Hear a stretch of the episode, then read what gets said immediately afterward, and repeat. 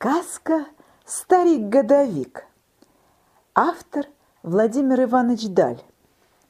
Вышел старик-годовик, стал он махать рукавом и пускать птиц. Каждая птица со своим особым именем.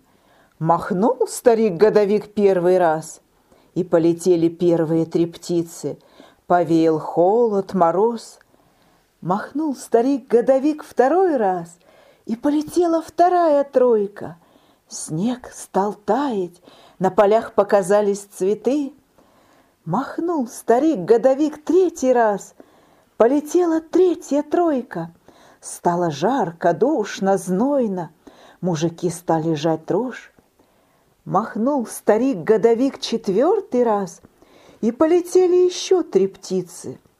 Подул холодный ветер, посыпался частый дождь, залегли туманы, а птицы были непростые.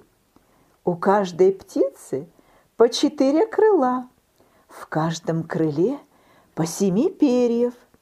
Каждое перо тоже со своим именем. Одна половина пера белая, другая черная. Махнет птица раз, станет светлым светло, махнет другой – станет темным темно. Что это за птицы вылетели из рукава старика-годовика? Какие это четыре крыла у каждой птицы? Какие семь перьев в каждом крыле?